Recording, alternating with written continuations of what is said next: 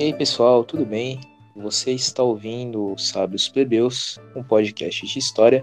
O meu nome é Leandro Andrade. Meu nome é Samuel Solis. E hoje nós vamos falar sobre a transição da Idade Antiga para o medieval. Esse período aí que tem muitas fontes né, nas mídias, você tem livros, você tem filmes, jogos, todos eles vão estar na descrição. E vamos lá.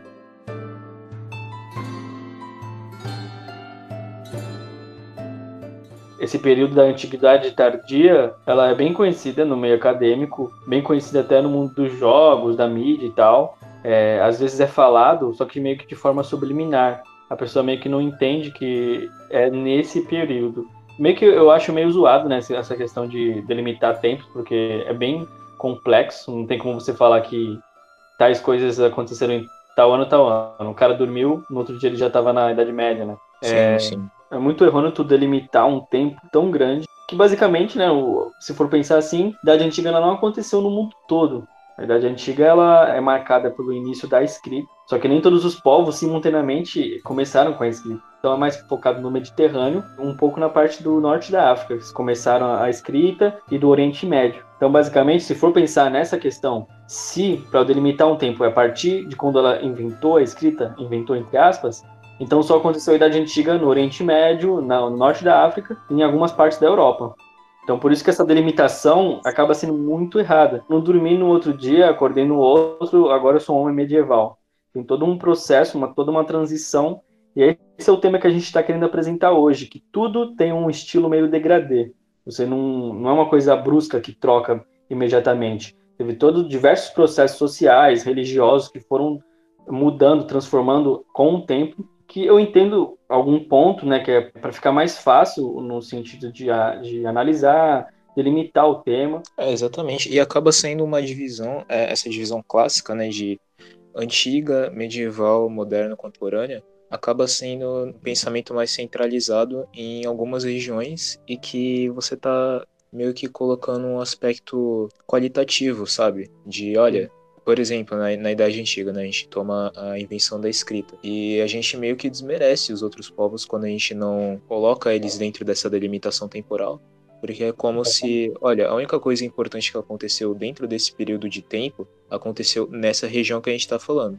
Toda outra região que não teve viver nesse momento, a gente descarta, é um, um, tema específico, não faz parte assim de uma história é, geral, sabe? Como se a história da humanidade geral, do pensamento humano, ela só passasse por esse esse caminho que a gente está falando, sabe? Isso acaba desmerecendo muito, que não é o que a gente está tentando fazer, né? Além da questão da transição, né, que as coisas não terminam é, de uma hora para outra, é, é sempre um, uma transição lenta, uma coisa gradual, um processo de longa duração, essas transições de idades.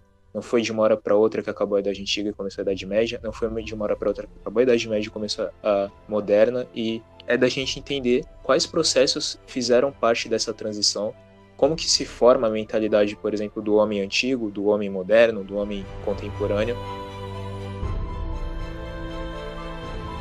A delimitação do nosso trabalho é focado na Europa, né? Então a gente não Sim. tem essa transição, essa transição do antigo até o medieval no mundo todo. A gente pega essa delimitação clássica de tempo, né? De, olha, de antiga para medieval termina aqui em 476 depois de Cristo, é. com a queda do Império Romano do Ocidente a gente está pegando essa delimitação de tempo, a gente está mostrando que não foi do nada, é, teve um processo de longa duração, a formação do homem medieval, do pensamento medieval, a base dele, ela acontece nessa transição, então assim, vem de antes de 476 e termina depois de 476. Essa troca nem aconteceu na Europa toda, né? Nessa essa fase de transição entre a, a Idade Antiga e a Idade Medieval. É um pouco mais focado na região do Mediterrâneo, e algumas partes mais acima da Europa, é, por exemplo, nas Ilhas Britânicas, um pouco na parte da França, da Alemanha, mas lá mais para o norte ainda era outra vibe. Nos anos 800, mais ou menos, os caras ainda eram os, eram os vikings, né, os famosos cangaceiros do, da neve. Nessa época eles estavam invadindo lá a, a Bretanha, né, a, a, Inglaterra, que não era Inglaterra ainda.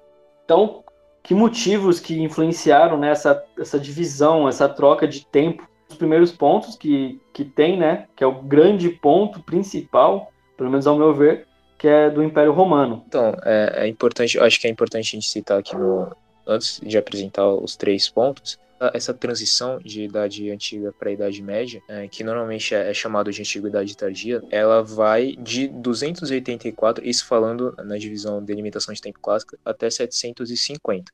O que a gente está pegando aqui, a decadência do Império Romano e a ascendência de uma nova configuração social nessa parte da Europa que a gente está delimitando, que é a mais perto do Mediterrâneo, né? O, o foco aqui são esses três aspectos, que é a, o Império Romano, a decadência dele, né? Que vai ser a, a estrutura social mais ponente, mais, mais geral do fim desse período.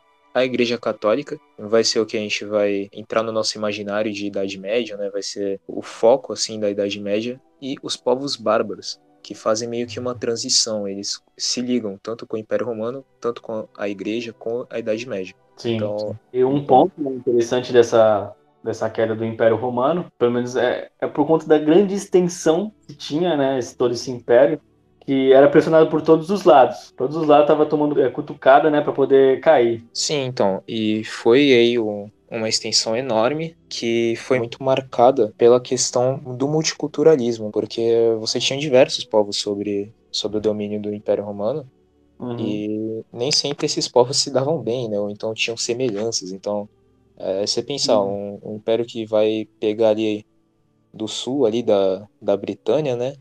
Até a parte ali norte da África. Então são povos muito diferentes. Mentalidades então, completamente diferentes. Tanto que a gente estava conversando um tempo atrás na faculdade, é, que eu falei, caraca, tipo, como que conseguiram unificar tudo e tal? Aí tu comentou, não, pô, tinham províncias, era tudo dividido aqui, era unificado como o nome de Império Romano. Mas as mentalidades de cada região eram completamente diferente, o meio administrativo era completamente diferente também. Sim, com certeza. E assim, o que une basicamente é a questão do, do pagar o tributo ao, é império, imposto. Né? É, o imposto, né, a capital.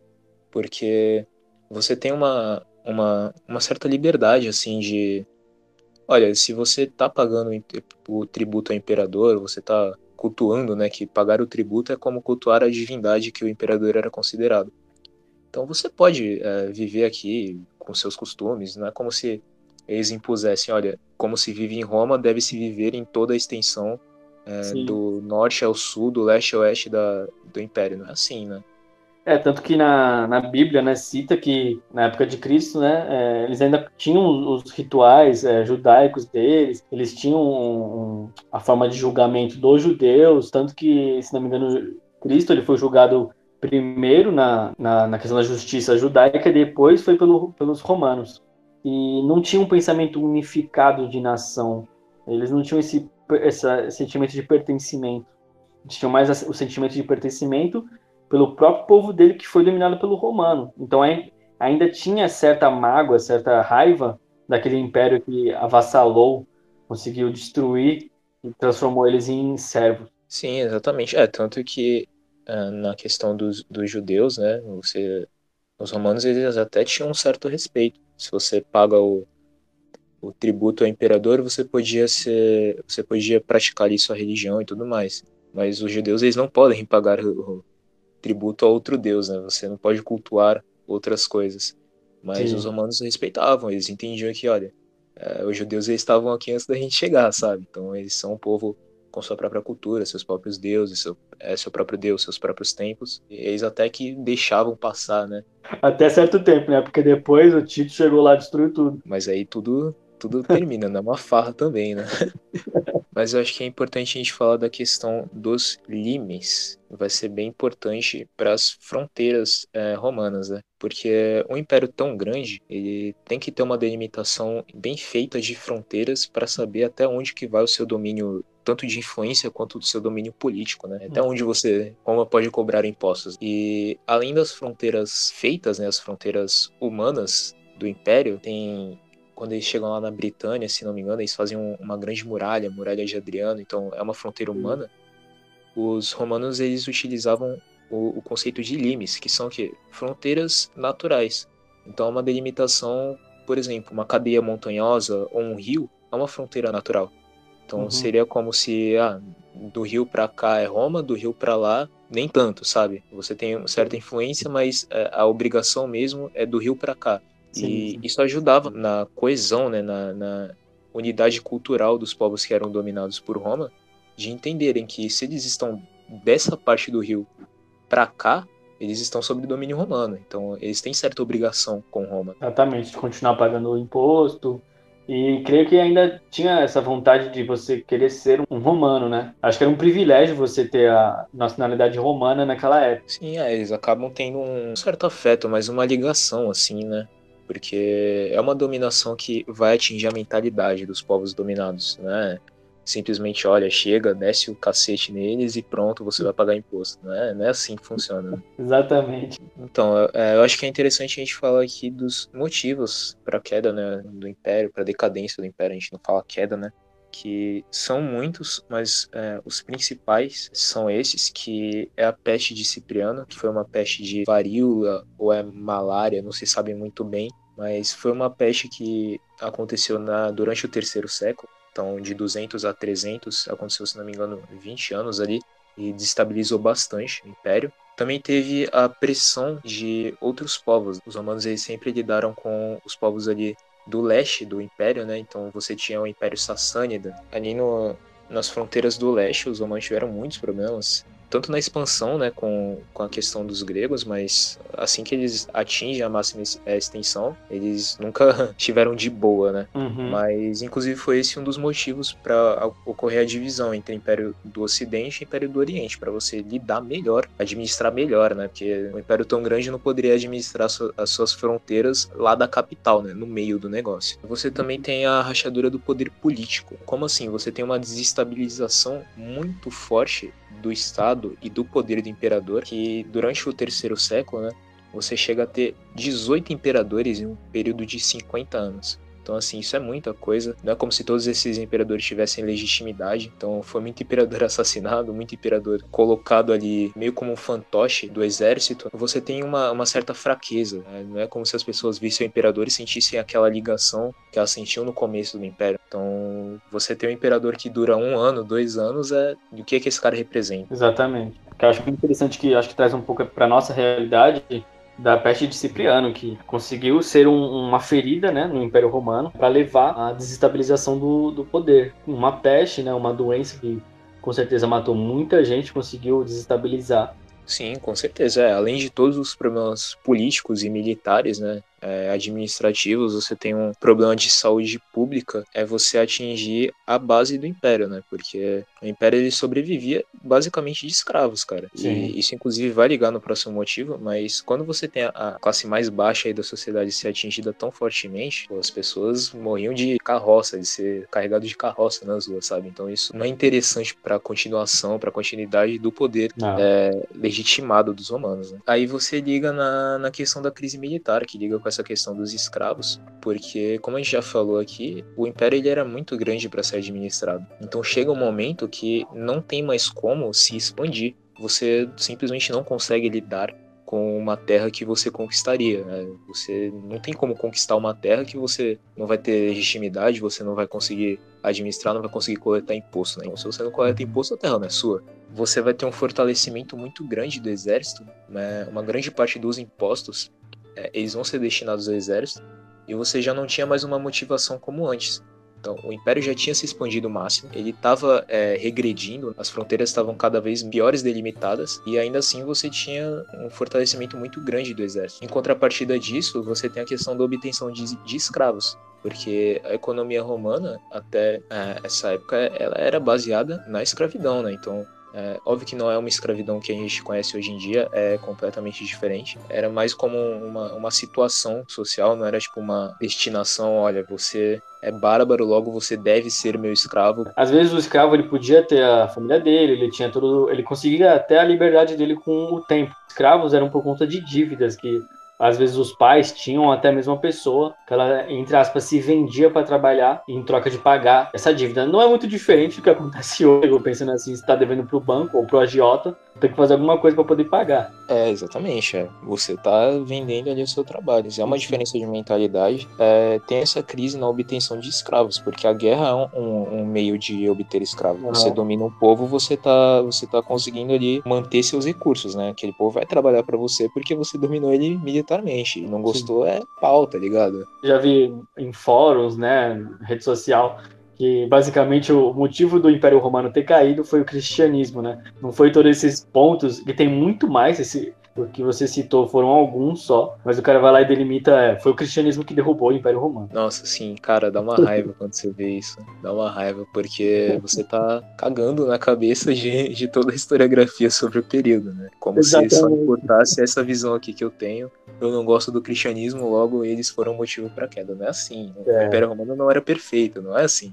E também foi mais uma, essa ligação, né, do primeiro do Constantino e depois veio com o Teodósio, foi mais uma, um jogo de poder, né? Foi uma questão de política, não foi nem tanto questão de religião. Então, só teve uma troca de adoração. No dia 25 de dezembro, que era o deus Mitra, começaram a comemorar o nascimento de Cristo. Então teve mudança na mentalidade, essa manipulação de entendimento social, principalmente religioso, ó. A gente não vai mais adorar tal Deus, a gente vai adorar esse Deus agora, tá bom? Acabou. Basicamente, nessa questão religiosa foi isso, mas o resto foi um jogo de política. Sim, é importante a gente sempre notar que, cara, é, mudanças políticas, elas sempre têm uma motivação além né, do que elas parecem. Então, Constantino ter, ter se tornado cristão, é, a gente pode até não conhecer tão bem as motivações pessoais dele, mas é importante notar que, cara, não é do nada. Né? Isso não é, uhum. olha, vou me tornar cristão porque simplesmente estou afim, vou abandonar toda a mentalidade construída através de séculos. Não, não é assim. É, tem uma questão política, tem uma questão de legitimação, de, de aceitação, né? Continuidade do poder do império. Então, é, é importante a gente notar isso, cara.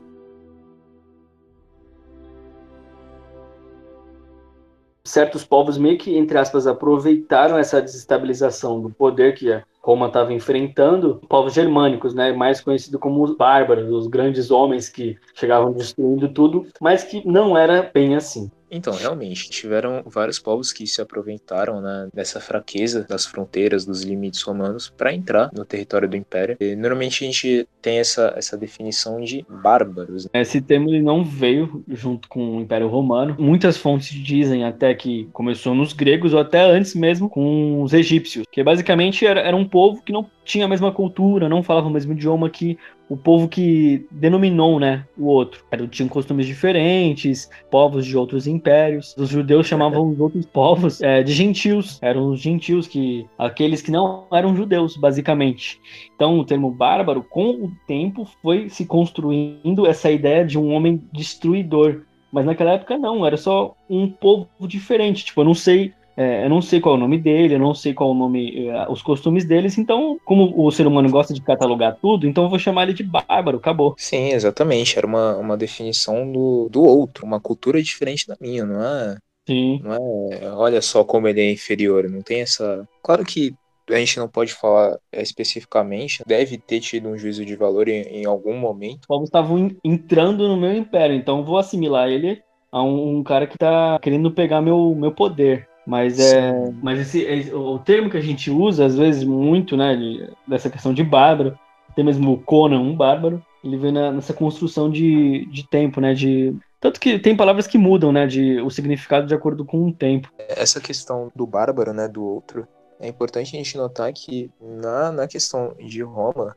é, especificamente, que é o que a gente está falando, os uhum. bárbaros não são só aqueles povos é, que vem do norte, né, europeu, é, esses povos que a gente conhece como germânicos, né, daquela região, para os romanos eram qualquer outro povo que estivesse fora das fronteiras e não falasse latim. Então, os povos do norte da África ou ali do leste, né, do, do, do Oriente Médio, é, por exemplo, os sassânidas, que a gente já falou que eles lidavam bastante, eram bárbaros. Os romanos eles eram bárbaros. Então não tem essa esse juízo de, olha, é porque eles não são civilizados. Isso vai ser através do tempo, né? Não é uma coisa. É, inicialmente não tem esse juízo de valor. Uhum. É, mais para frente vai ter, obviamente. E esses bárbaros que a gente vai citar, entre aspas, bárbaros, né? Às vezes pode soar com um termo pejorativo, mas é só para poder juntar todos os diversos povos. O que a gente vai falar aqui é, são os germânicos que é, nem se sabe ao certo os nomes que eles se davam, porque os nomes que a gente sabe que eles tinham foram os de fora que deram. Então, os visigodos, os ostrogodos, os vândalos, esses nomes foram os romanos, os povos que tinham a escrita que deram, porque esse, os povos germânicos eles não tinham uma escrita. Então os caras estavam na idade, na pré-história ainda, pô, porque eles não tinham ainda uma escrita delimitada, pensando nesse raciocínio, obviamente. Sim, é, exatamente, não é um juízo de valor, né, mas é importante a gente falar isso porque os romanos eles sempre lidaram com, com povos de fora, né, então você, você primeiro tem ali, durante a república, eles lidam com os celtas, né, depois eles vão acabar lidando com os germânicos, mas a gente só tem um conhecimento é, substancial, né, da cultura deles uhum. pela visão dos romanos. Então é, é uma coisa assim enviesada, né? Óbvio que tem um juízo de, olha, ele é o outro, ele é diferente de mim. O romano, ele se sentia superior de tudo, né? Os Lannisters. Sim, é, o ápice da civilização. Se você é romano, você é o cara. Né? Mas o que a gente acaba conhecendo mais desses povos são aqueles que mais para frente eles vão é, estabelecer reinos é, na Europa, né? onde uhum. seria o território romano depois da queda. Né? Esses povos que inicialmente tiveram mais contato com os romanos, nessas primeiras é, levas né, de contato, de invasões, é, eles não, não, A gente não conhece muita coisa deles. Né? Um jogo muito interessante que fala sobre esse período, né, essa transição, é o Total War Attila. Ele meio que retrata. Tem algumas DLCs que retratam a, a questão do Charles Magno. Do, e tem algumas DLCs que retratam quando estava no período do reino ostrogodo, dos ândalos, dos vândalos, dos visigodos. Então, eu acho muito interessante do jeito que retrata e foi a partir de jogo que eu consegui perceber que nem sempre foi Império Romano, nem sempre foi Itália, nem sempre foi Inglaterra.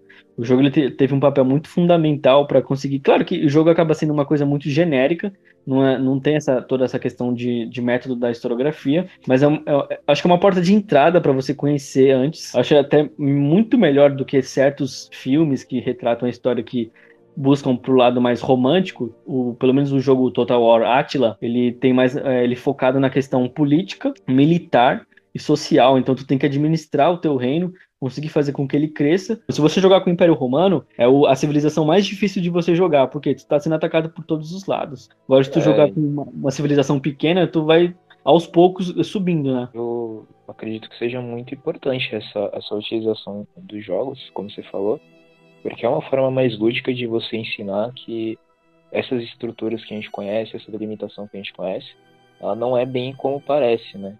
Então, Sim. você olhar ali onde seria território romano, você olhar e ver um povo que tem uma cultura é, diferente deles, você, opa, como assim? Como que eles chegaram aqui, né?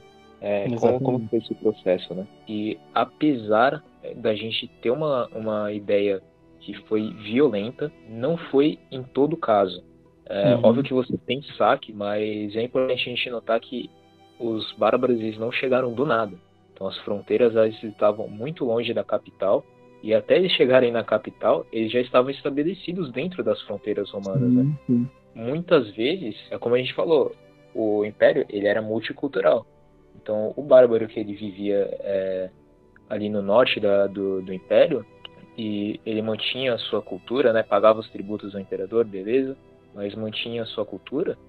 Ele vai começar a se associar com o romano, né? Ele vai começar a, a pegar um pouco do modo de vida, né? Um, um pouco da cultura. Você tem essa assimilação. Tanto que mas... o Império Romano começa a utilizar, né? Alguns povos como meio que mercenários, né? Eles meio que protegiam as fronteiras para que outros não invadissem, tá ligado? O cara tá me eu tô pagando imposto para ele, eu estou podendo ficar aqui nessa terra que é boa para plantar, tem é, bastante animais para me alimentar, então eu só tenho que proteger, proteger essa fronteira e pagar o imposto para ele. Então tem essa troca, né? O Império Romano meio que se aproveitou de alguns desses povos para poder fazer essa segurança máxima na delimitação. Sim, exatamente, muito bem falado. Vai chegar um momento, inclusive, que o, os exércitos romanos eles a maior configuração deles né é de bárbaros né de, de povos germânicos então assim quanto mais eles adentram quanto mais eles, eles se assimilam porque é importante para o romano ter alguém que conhece a fronteira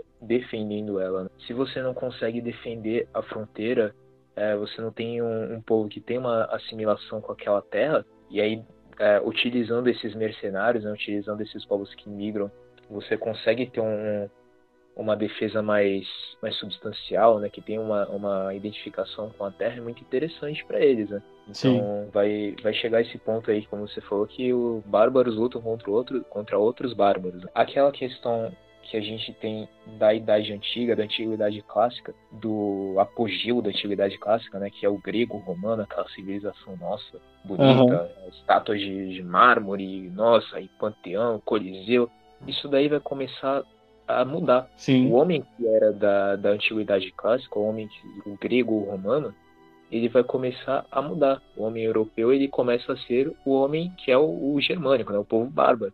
Porque eles vão entrando e se assimilando de uma forma que a configuração do povo ela passa a, a, a se identificar mais com essa cultura. Porque Sim, é, eles conseguem manter a sua cultura, não se não é, pela parte escrita, mas pelo modo de vida, pelos costumes né, que eles tinham, é, como que eles plantam, como que eles guerreiam, né? cada vez mais isso é super importante. O homem da Idade Antiga, ele começa a transicionar para a mentalidade do homem da Idade Média. Dando nada, né? Sim, exatamente. É com essa transição, essa migração dos povos bárbaros, que o homem ele começa a, a, a, ter essa mudança de mentalidade, até porque não é mais o mesmo homem, né? Um outro homem, um, vem de um outro grupo, uma outra cultura, né? Exatamente. Não foi do nada, foram diversos fatores que influenciaram para esse pensamento diferente, né, essa mudança de pensamento, é, principalmente nessa questão de, na Idade Média, alguns territórios né, da Europa tinha essa questão do feudalismo, que antes não tinha.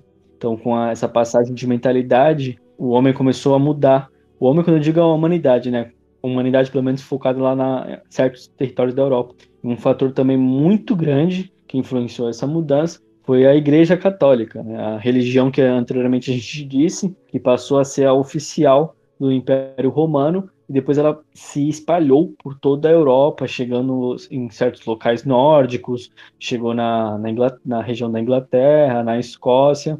Então o cristianismo se alastrou muito, ele só não se alastrou muito mais porque é, no século VII, se não me engano, começou o islamismo, né? Teve aquela questão do Maomé, então meio que começou a ter uma, um, um rival, entre aspas. Porque não tinha um, um rival, porque o, o, judaísmo ele era uma coisa mais para dentro, né? Eles não queriam, não tinham esse pensamento de espalhar a religião deles.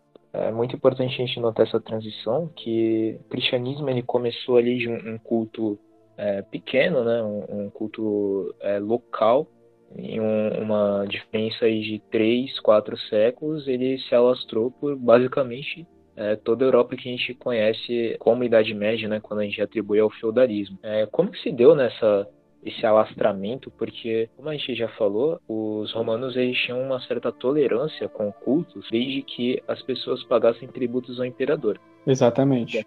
Que é a questão que a gente falou dos judeus, eles até que toleravam os judeus por eles estarem ali antes dos romanos chegarem, né, teriam seu próprio deus, seu próprio templo, já era uma cultura estabelecida. No entanto, quando tem essa transição, né, quando surge o cristianismo, começa a representar uma certa ameaça para o império. Por quê? Se tornar judeu não era tão fácil quanto se tornar cristão.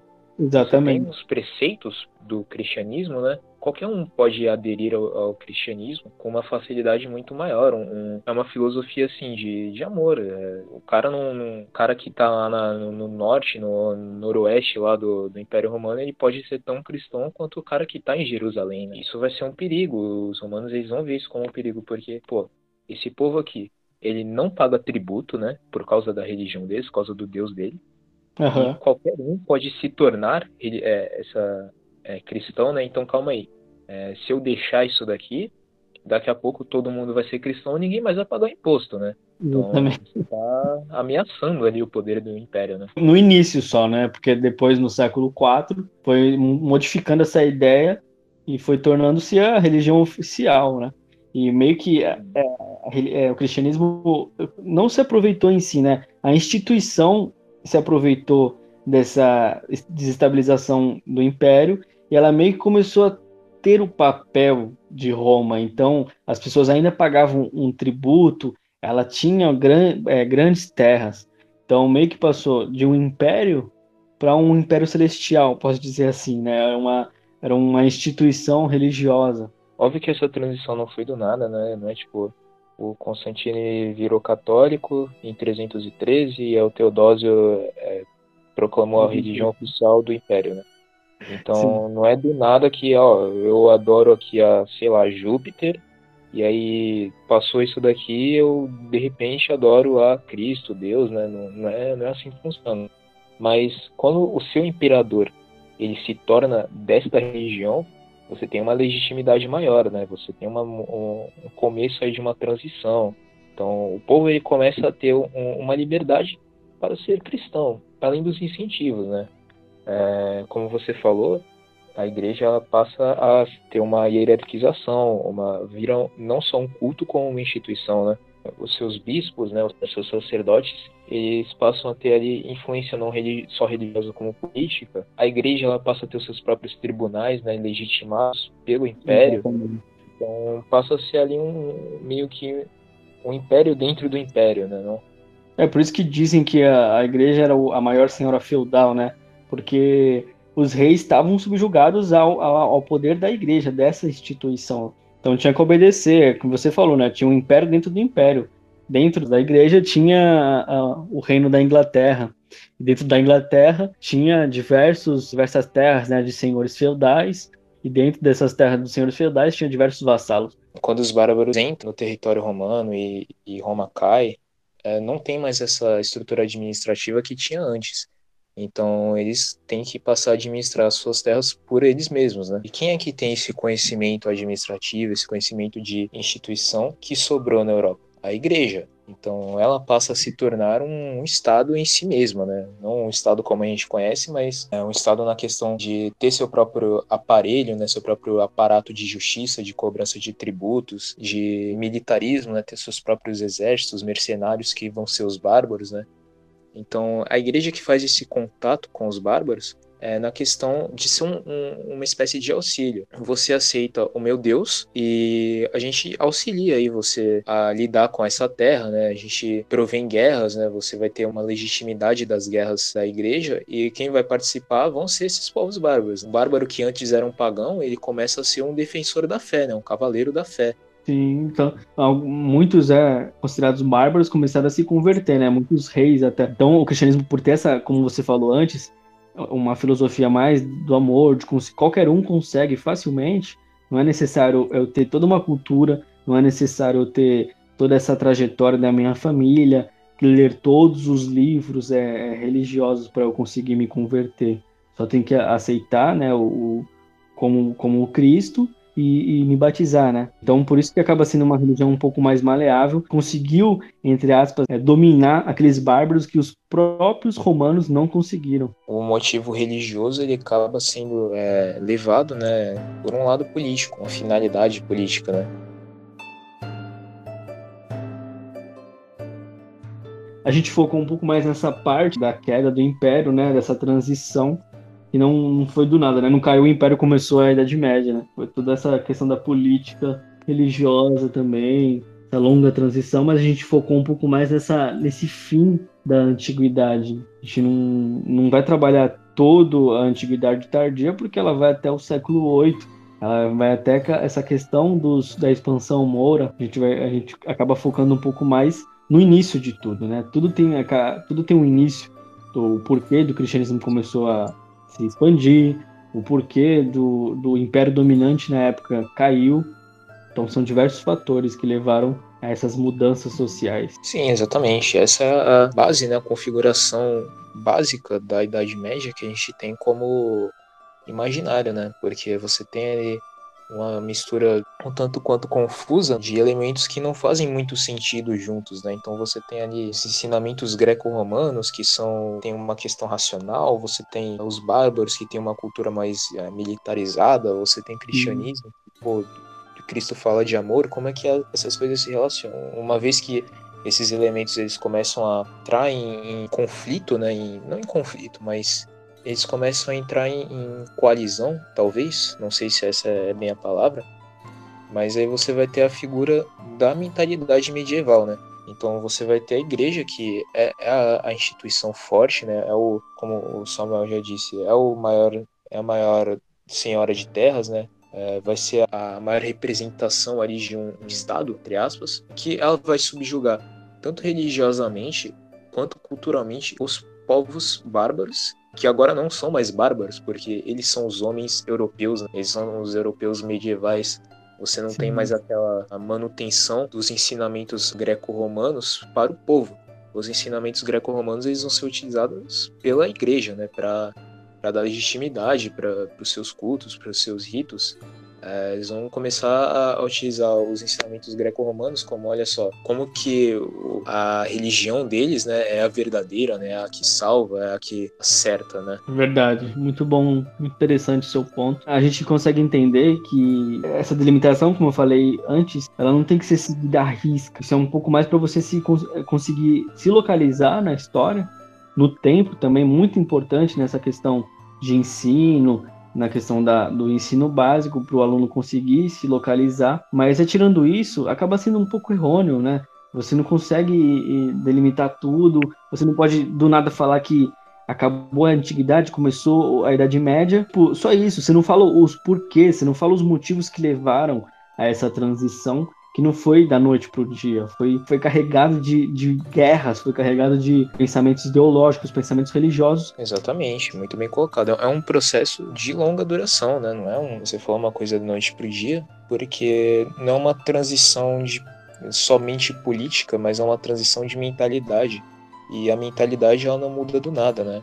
Para chegar na, na mentalidade do homem medieval, do homem cristão ali, que tem as suas origens bárbaras, mas ah, não sei, tem uma religião assim, assado, você tem toda uma transição. Pô, quem é esse homem, né? Como que ele chegou lá? Uhum. Como que a igreja chegou no poder? Como que deu essa expansão, né? Então, você tem toda, toda uma questão de motivos que eles têm os seus precedentes, nem sempre eles estão expostos né, à luz do, do dia, nem sempre você consegue ver eles nos acontecimentos, nesses, nessas delimitações mais factuais que a gente tem, né? De olha, é, caiu o império aqui, aqui começou tal, não é bem assim, né?